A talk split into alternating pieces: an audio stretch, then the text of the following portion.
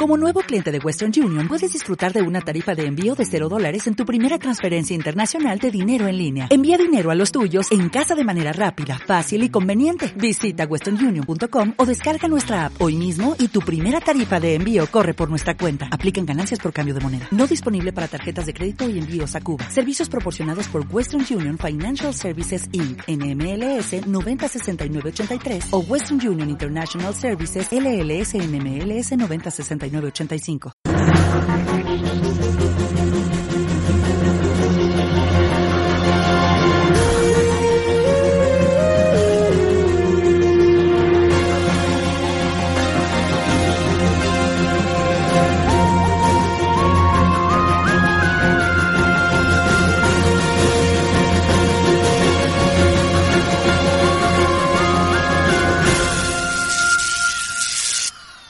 Bienvenidos a un multiverso donde la Navidad no será lo que esperas y tres viajeros esquivando enfermizos monstruos os contarán las aventuras de Rick y Morty. Sed bienvenidos todos al multiverso de Rick y Morty, una producción de Fansland. Hoy hablaremos del tercer episodio de la primera temporada, eh, Parque Anatómico, y para ello, como siempre, pues cuento con Miguel Vesta, alias Miguel Orti, una aventura gastrointestinal. bueno, hemos pa- ha pasado por más sitios, pero bueno, si quieres dejarme ahí. No huele muy de bien, momento por pero- ahí. De momento por ahí, luego ya veremos. ha estado Miguel, sí. Ya, sí, seguro. La voz que escucháis no puede ser otra que la de Julio Moreno, alias Julierri, un contrariado y desencantado devoto de la Navidad. Yo es que no me podía esperar esto de mis padres. ¿Verdad? Yo no vuelvo a celebrarla, que esto es muy raro. Y yo me quedaré Richie- con Thanksgiving. Yo soy Richie Fintano, alias Rich, un incomprendido fan del páncreas. Eh, Y de los piratas, ladrón. y de los piratas también. Hoy, eh, como os decía, vamos a tratar este tercer episodio denominado Parque Anatómico. Ya en el título podemos ver un poco la referencia que han tomado los creadores eh, para este episodio. Eh, ¿A qué os recuerda a vosotros? Pues es una de mis pelis favoritas, que lo hemos nombrado además en el podcast anterior. El Sí, Parque ¿no? Jurásico Sí, Parque Jurásico. del Sí, 92. sí, además ahora iremos repasando varias, eh, mm, bueno, varias no, muchas de las referencias que, que tienen de, de la película de Spielberg eh, a lo largo del, del episodio. Pero bueno, ¿qué os ha parecido este tercer episodio, Miguel? De mis favoritos. Me ha encantado. es- Este me ha encantado. ¿Y vas a preguntar por las tramas? ¿O me espero? ¿O.?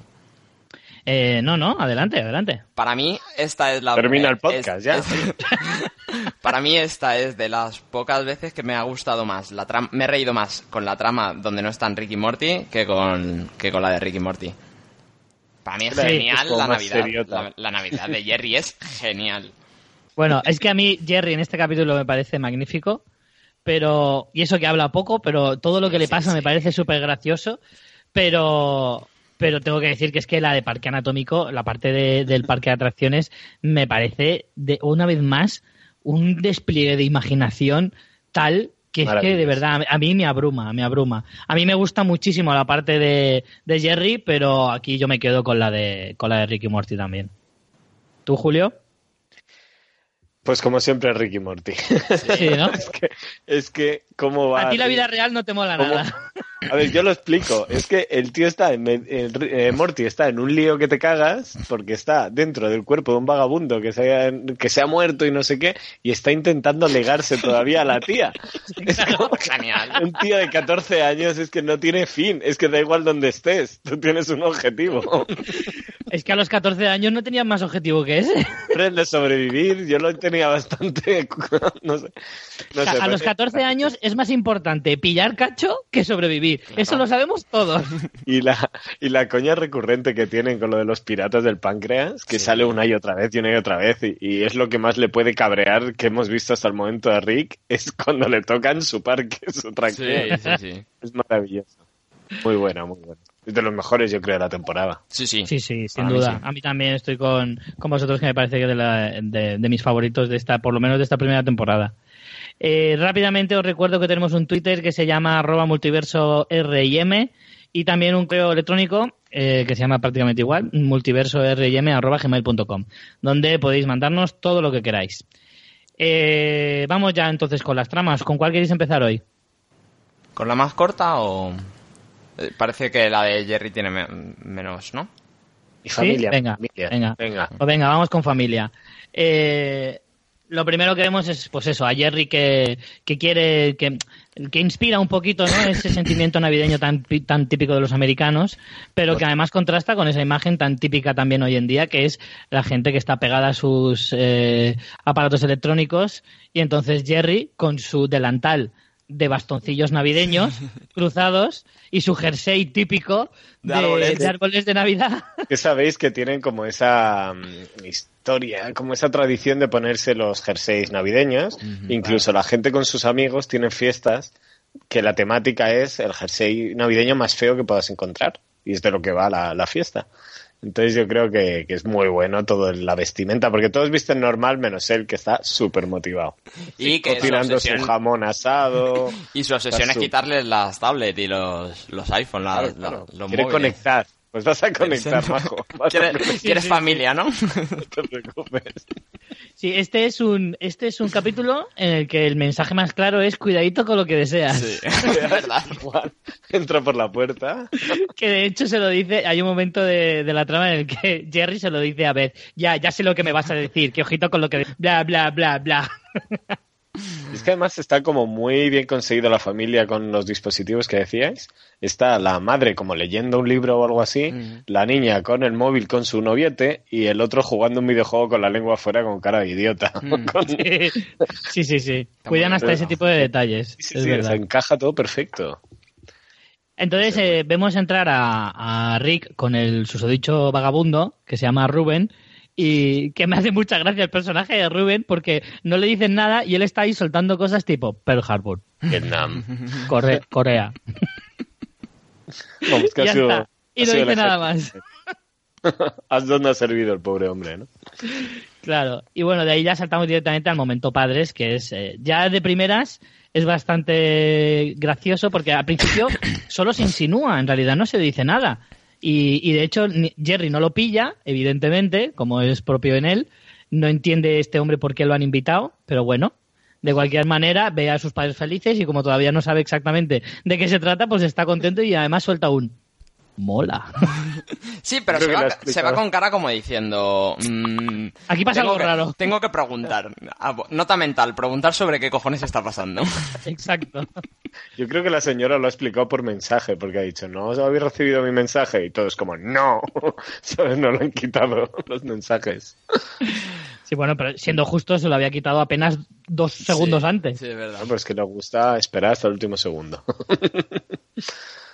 Pero bueno, de aquí, de aquí yo creo que es donde se saca la reflexión más importante del capítulo. Porque es que la madre suelta un discurso, además nada más llegar, en el que dice, bueno, con, cuando tu padre superó el cáncer eh, y además una familiar, se, se- un familiar que era un tío, no sé Mm. qué, se murió, empezaron a plantearse cómo querían vivir el resto, cómo habían vivido sus vidas hasta ese momento y cómo las querían vivir el resto de, de tiempo que les quedaba. Y entonces se dieron cuenta de que eh, hay un montón de, de experiencias que no, que no habían vivido y que a partir de ese momento querían vivirlo. Claro, llegan a la Claro. jubilación y tienen una nueva vida que se tienen que plantear.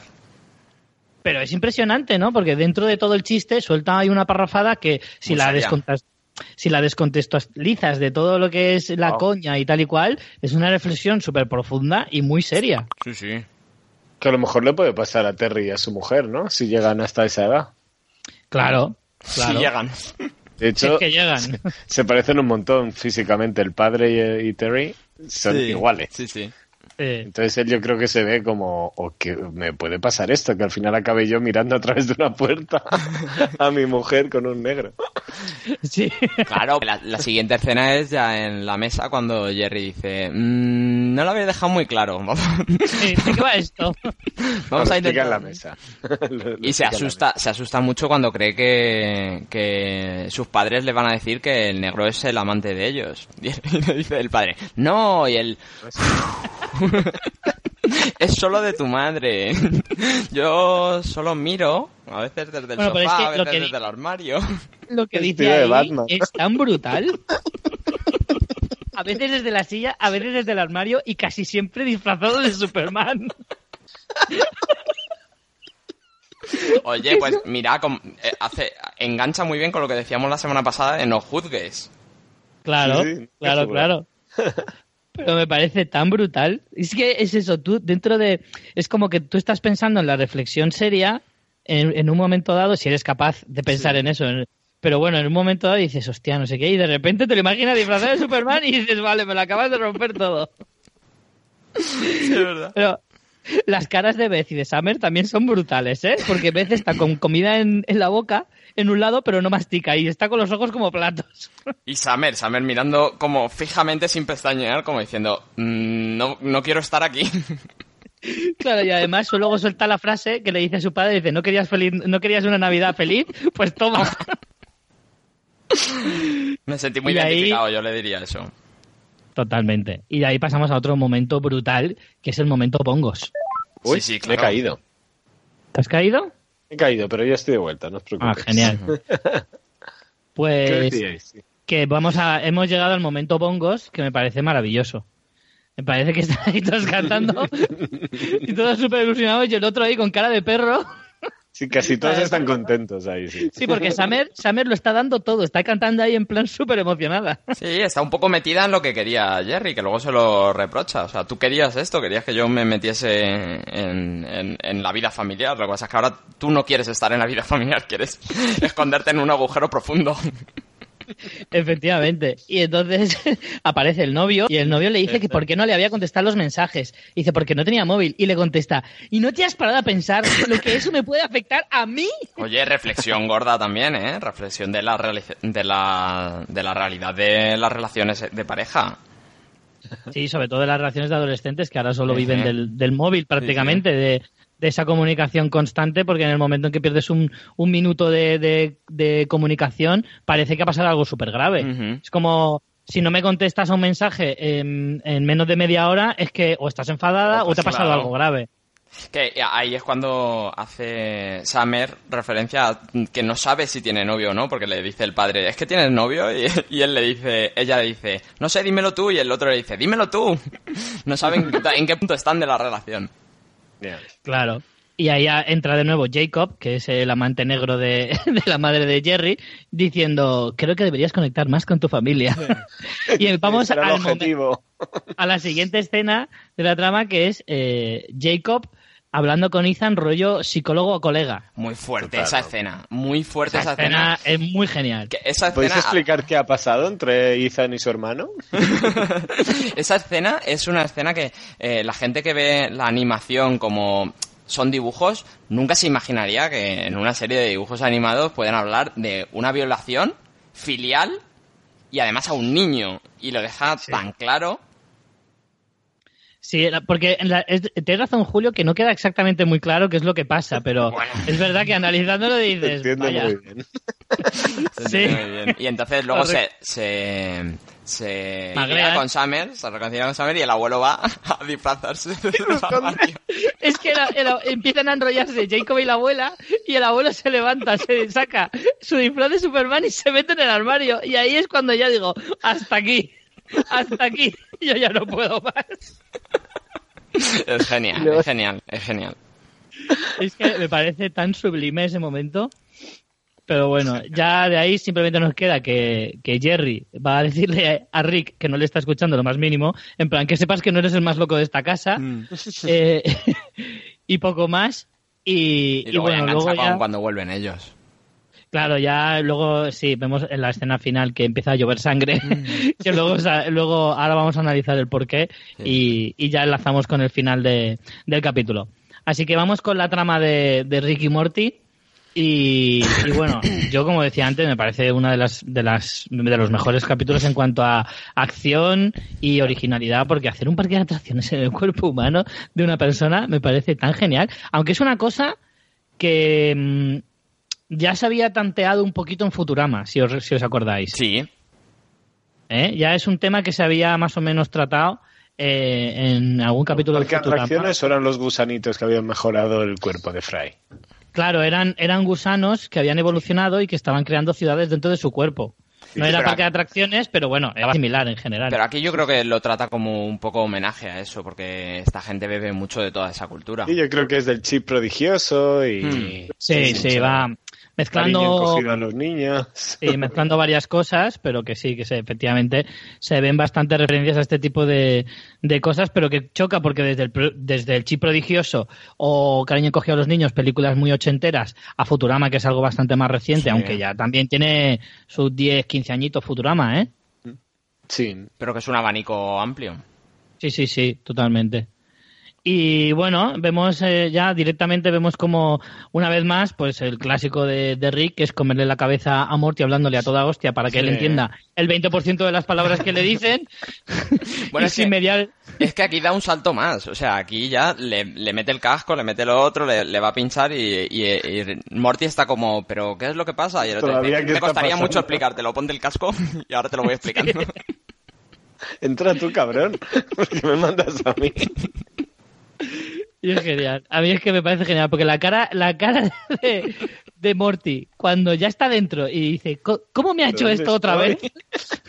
Le dice algo así como, no respires, que, que te pueden explotar los pulmones. No sé qué. Claro, como, la verdad "What?". es que yo te digo una cosa, tío, yo tengo un abuelo así y aunque no entendiera la mitad de las cosas que me dice, todo lo que me, diri- que me dijera le haría caso al 100%. Sí, sí, sí, sí, sí, claro, ¿Sabes? hombre. Cada, cada vez que puede dice, confía en mí. Y el otro como, venga, vale, ¿qué voy a hacer? Y le, le clava a, a lo Pulp Fiction el- la jeringa en el corazón y entonces entra la madre y, y le dice, ¿dónde está Morty? No, está ocupado. Ah, vale. Sí, en plan, me la pela. Sí, Muy sí, grande. pero bueno, llegamos al parque de atracciones que me parece maravilloso, con sus, sus palancas para entrar, para estas Sí. que cuentan personas, Puente, que ¿vale? es una vena echando sangre. con unos- Sí. La fuente. Pero que mola porque es como. eh, está eso, luego está el riachuelo con los glóbulos rojos que parecen con los típicos donuts de la Gualandia. Un tío vivo con, con unas células o algo así también. Esto y luego es- está la, Este la capítulo- maravillosa. Di, di, Miguel. Este capítulo deberían meterlo en, eh, como extra Las- en el DVD de La vida es así. Sí. Totalmente. Cole, ¿no? Totalmente. Cuando acabes de ver La vida es así, tienes que ver esto.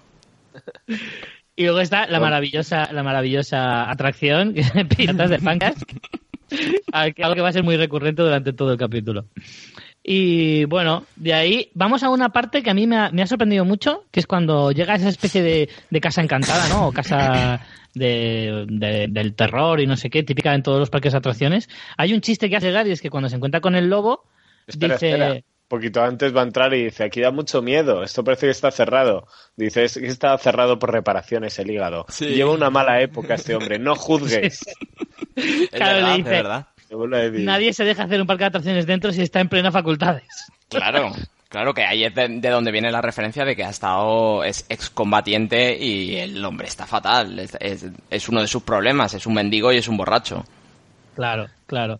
Pero además aquí a, a lo que yo me refiero es que cuando entra dice aquí hay un, aquí he visto un monstruo y dice aquí el único monstruo es el alcoholismo. Pero Es no, es, fuerte, no es ¿eh? suyo. ¿no? Es duro. No es suyo. Y ese me parece, parece que es como un chiste como muy venido a cuento, ¿no? Sí, sí. Pero el alcoholismo de los demás, no el de Rick, ¿no? Claro, claro. yo imagino que sí, porque el suyo desde luego no es ningún monstruo. Y ya presenta Y luego- al, al personaje este que mola mucho, el, el científico, ¿no? El doctor este que es al que va a buscar y a salvar. Bloom, sí. Que es claramente, porque hasta el bastón es igual, Claro, no jamón igual. de parque de atracciones, de parque jurásico. Tiene el No es ámbar igual en la porque punta. no es un bastón, son dos huesos unidos. Sí, pero tiene esa bola de ámbar típica de, de John Hammond, el mismo bigote y las mismas gafas. Sí, sí. Exacto, exacto. Pero me parece magnífico, magnífico. A mí me faltó alguien que hiciera el personaje de Jack Goldblum, tío. Me habría molado un montón. El de la teoría del caos. Sí. Y bueno, ahí empezamos a ver ya las primeras eh, enfermedades que atacan a, a, a los personajes en esta, en, este, en esta ocasión. Y empezamos con la hepatitis A, que se ha convertido en un auténtico monstruo salvaje. Sí, enorme además. Da miedo, ¿eh? Sí, sí, desde luego. También es lo que hablábamos en capítulos anteriores también de, de qué originalidad ahora de crear los personajes, los monstruos, las criaturas locura, esas cada vez, locura, cada una más asquerosa que la anterior. Yo eso de verdad también me parece de un mérito terrible. Bueno, y aquí y a la vez que se presenta al profesor, ya se presenta a la que va a ser Chica. el nuevo ligue y al, y al que va con el científico, que es como el cuerpo armado, ¿no? De, del científico, que es el que le va protegiendo. El Poncho. ¿eh? Pon- Que se llama Poncho, me encanta. Y uno más, un científico más ahí, random, el rubio. Y, y luego hay otro personaje más que es uno que aparece disfrazado de, de, de- Es de perro, de peluche. Es que no le dan explicación ni intentan dársela. Vuelve a ponerte eso. Sí, sí, sí, en plan, ¿para qué voy a perder el tiempo en explicar quién es este pavo que no me hace falta para nada? Va a durar un minuto, de todas formas. efectivamente. Y bueno, ahí se encuentran con más enfermedades, se supone que han llegado a los pulmones, Hmm. donde efectivamente pues está el hombre más jodido que yo que sé. Y claro, eh, entren mm, a la habitación que entren, ven que todo es eh, enfermedades y que el hombre está, vamos, en las últimas no, lo No, siguiente. pero yo creo que cada enfermedad está muy relacionada con la sala. O sea, no ha sido Claro, al azar sí. que tuberculosis esté en los pulmones. Claro, Es claro. maravilloso. Evidentemente. Y de hecho, cada, cada trampa, entre comillas, que tienen en cada sala está muy relacionada. De hecho, en este momento, claro, la, la muerte del personaje del perro, que me encanta. Alex, que en cuanto dice su nombre, palma. Exacto. Dice, dice, "No, no me dejes morir. Y acaba muriendo porque se desintegra, porque le absorben de al toser. Sí, sí, sí. Y sale volando Y y, se va viendo piel, músculo, hueso y se desintegra. Sí, sí, sí. Que, no sé si sabéis a la velocidad que, que estornudamos, que es una barbaridad, ¿no? Sí, claro, creo que, referencia a eso. Velocidad a la que se estornuda.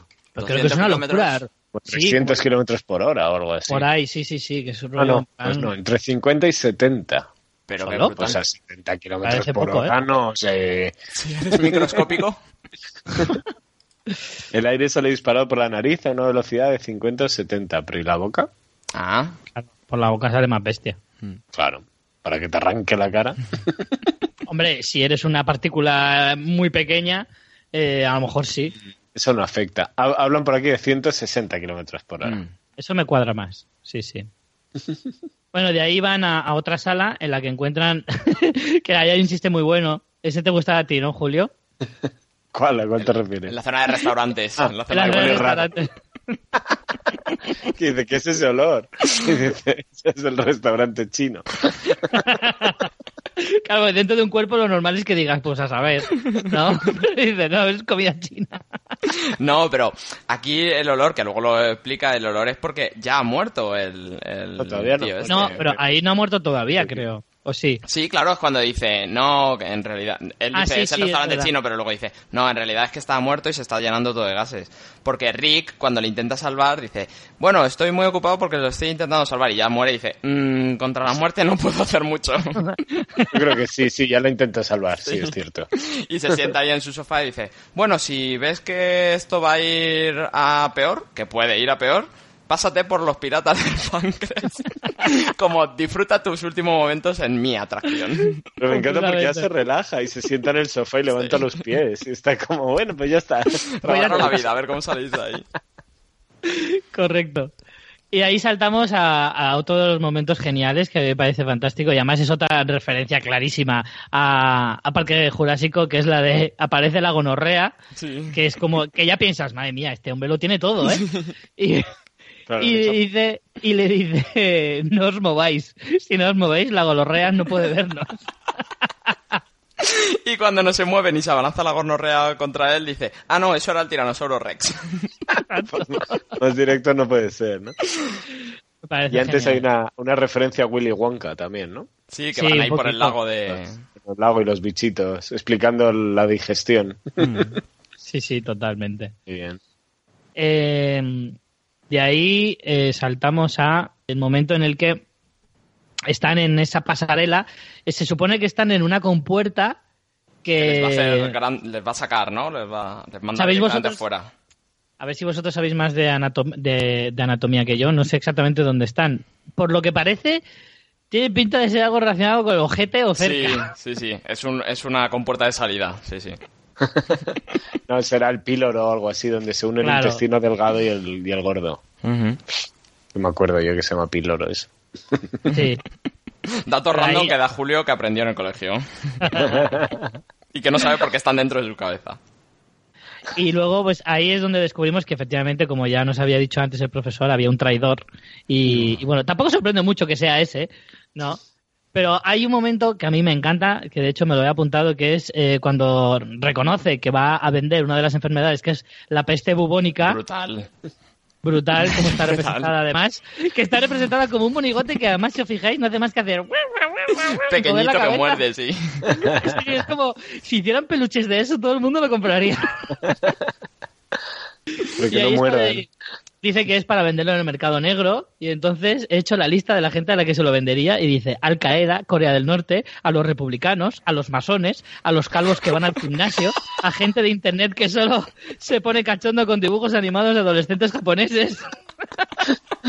Todos son muy cabrones.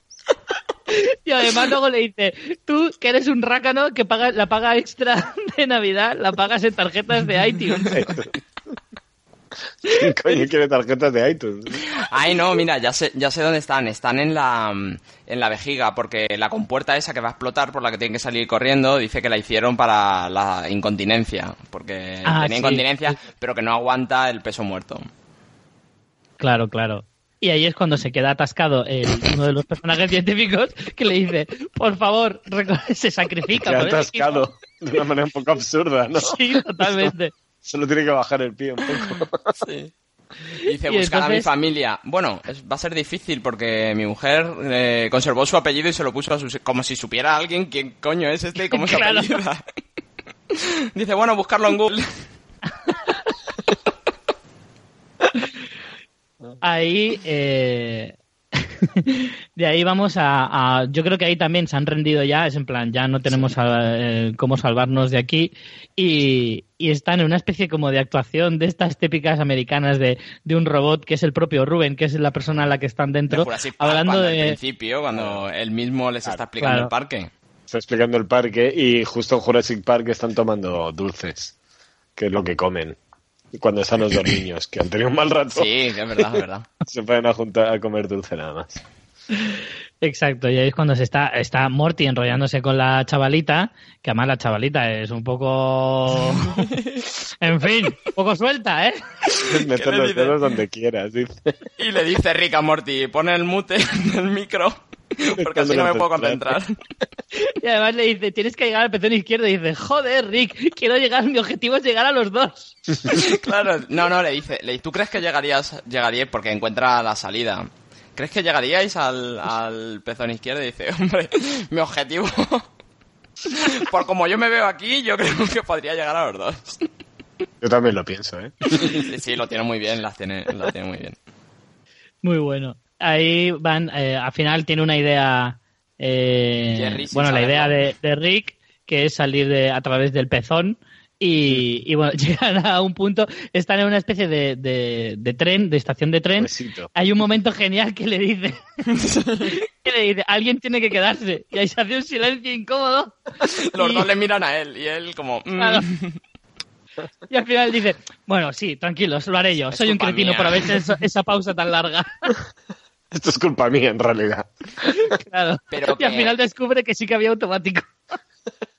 Da igual, me quiero sacrificar de todas maneras. De todas formas, ese bicho puede, no sé, sobrevivir fuera del cuerpo humano de un bicho. No- Pues habría que verlo. Pero que la Coño. Solución, la, la solución del pezón izquierdo es porque Jerry le dice algo así como, sé más específico, y entonces él piensa que tiene que aumentar, hacer grande, grande, grande al tío este para que se hagan grandes dentro, y entonces lo lleva al espacio y lo deja colgando. Bueno, aquí entra la- mi escena favorita del capítulo, porque aquí no, no podía parar de reírme. Porque, primero, el, eh, cuando agranda, claro, se queda el cuerpo encima de Estados Unidos y, y, eh, empiezan a, a retransmitirlo por el telediario. Primero, el primer periodista que habla tiene un culo en la frente, Sí, claramente. Totalmente. claramente. Y luego empiezan a hacer los las típicas frases de, de reportero, en plan, como si estuvieran hablando del tiempo. Hay uno que dice, la previsión para hoy son pies. Que está en Los Ángeles, los pies caen en Los Ángeles. Exacto, y la nariz en Nueva York. Y entonces dice, no quiero pensar cómo estará en las montañas rocosas, que parece un leñador, que es donde se supone que está a la altura del pene. Y el otro sale corriendo. Y se ve una sombra por detrás creciendo. Sí, una sombra fálica. Y en ese momento no podía parar de reírme, tío, de verdad te lo digo. Maravilloso. tío. Es demasiado genial. Todo muy Y rápido. bueno, De aquí vamos ya a la parte final en la que, bueno, eh, la, hepatitis A vuelve a, a atacarles dentro del tren y justo cuando están a punto de, de ser devorados por ella, aparece La hepatitis C, que es La hepatitis. enorme, se la come y además es- amiga suya. Sí, De hecho, que sí. un comentario genial ahí. que es como que les ha salvado y, y- y les hace un gesto en plan, eh, colegas. Y entonces Morty le dice a la chica, ¿la conocimos de algo? o-?" Y a mí me dice, no, creo que son como muy buena gente. la hepatitis C son buena gente. Quédate con el comentario. Es como que la acción es perfecta, ¿no? Con el tren escapando, el bicho y en el último momento... frenético. ¡zas! Todo esto es frenético, ¿eh? Está la- todo, todo este arco en el en este del, del Le guiña como tres ojos, el lado derecho de su cara, Sí, tres ojos sí, sí. guiñan a la vez. Sí, y además, es que ahí sí que se recuerda más al chip prodigioso, ¿no? Al final. Hmm. Cuando Para salir. salen de- del pezón y luego explota el cuerpo y, cae toda la sangre de- por, en- por todo el país, que es lo que estábamos diciendo antes, que juntábamos las dos historias en las que aparecen, eh, dicen, vamos a dar un paseo y de repente empieza a llover sangre.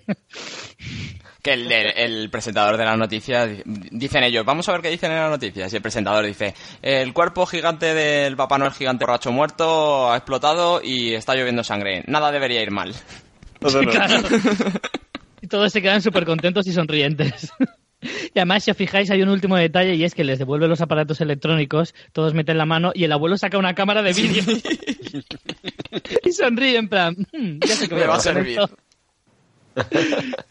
Sí, sí, sí. Y ya nada, termina la, la trama, pues que vuelven eh, en su nave, Rick, Morty y la chica. La chica dice que sabría hacer otro nuevo parque de atracciones y otra vez vuelve a hacer la misma que le ha hecho a Morty y la, la encoge y se la guarda para meterla en otro cuerpo, que eso lo vemos en la escena post-créditos, que es el propio Ethan, el novio de, de Summer. Que a Rick le trolean desde dentro, ya le están empezando a- otra vez a poner pegas a su atracción de los piratas. Y, y cuando Ethan dice, pero ¿qué pasa? ¿No? Que estos están diciendo esto y dice, bueno, pero ¿esto quién me lo paga? A mí quién me paga. A mí, ¿quién me paga? Nadie me ha comentado nada de esto. A mí méteme las mierdas que quieras dentro, pero ¿quién me va a pagar esto? Bueno, pues hasta aquí sería el, el análisis del capítulo y bueno, como reflexión, eh, ya hemos dicho, pues creo que lo que la, la mayor reflexión que podemos sacar es la que hace la madre de, de Jerry, ¿no? Es decir, no hay una única manera de ver la, la vida que se puede experimentar de muchas formas y el hecho de decir estar abiertos a una relación eh, eh, a tres teniendo en cuenta de que son personas de la tercera edad son temas que a lo mejor te parecen demasiado descabellados y viniendo de esta serie más todavía, pero yo creo que hoy en día, tal y como está la sociedad, ya deja de ser tan extraño. ¿Quieres contarnos algo, Richie? No. Pues mira, mantengo una relación con dos sexagenarios. Gertrudis y... No, Seguro pero que no hay, eres, hay otra que que te vas a mirar vestido de Batman. Sí, claro, claro. Hay otra cosa eh, que es una reflexión que además eh, me parece muy seria, que es que los padres son personas.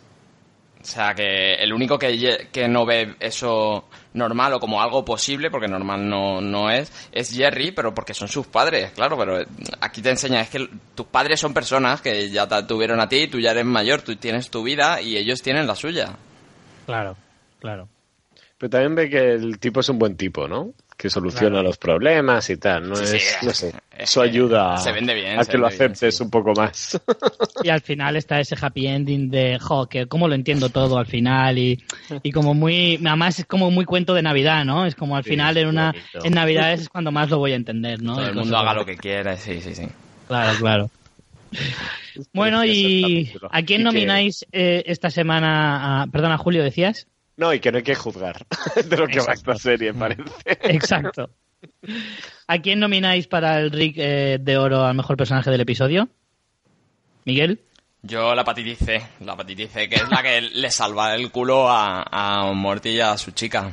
que es un buen tipo. Oye, Es buena saber, gente, es buena gente. Justo después de eso, cuando encoge a, a la novia que dices tú, le dice, te has librado de una buena, esta tenía la vagina colgante. ¿Qué es la vagina colgante? Y el otro dice, bueno, a mí no me parecía mal. No veo el problema. Es lo que os decía, es lo que os decía, que a los 14 años te da igual sobrevivir Sí, sí, mientras claro. pilles cacho. Claro, claro. Te da igual que sea una vagina colgante, pues es una vagina, ¿no? Pues ya está. Mi favorito es el Dr. Xenon Bloom. Sí, Es- ¿no? Que tiene nombre de impresora, pero... Sí, pero- desde luego. pero o de faros de coche car. A mí me ha encantado. No sé, es como, y como su muerte al final, como, pues algunos tienen que quedarse y mira a los jovencitos. Es una escena, y como, bueno, es vale, vale, ya me quedo yo. Y luego dice, "Ah, que sí que hay botón, que sí que hay botón de piloto automático. Bueno, que no, que me quería quedar. Pues yo voy a nominar a- al que iba disfrazado de perro, el primero en morir. a mí me parece que hace un Es papelón. una muerte genial. Es una muerte fantástica, una muerte fantástica. Pero bueno, yo creo que por, por metraje, digamos, creo que ganaría no, el, sí. el, profe- el, el doctor Xenon Bloom. Sí, sí, Julio se la ha llevado esta. Toma, Sí, sí, sí. para una vez que me dejan elegir el bueno. Eso es. ¿Y cuál es eh, tu propuesta de juego de chupito para el próximo episodio, Julio?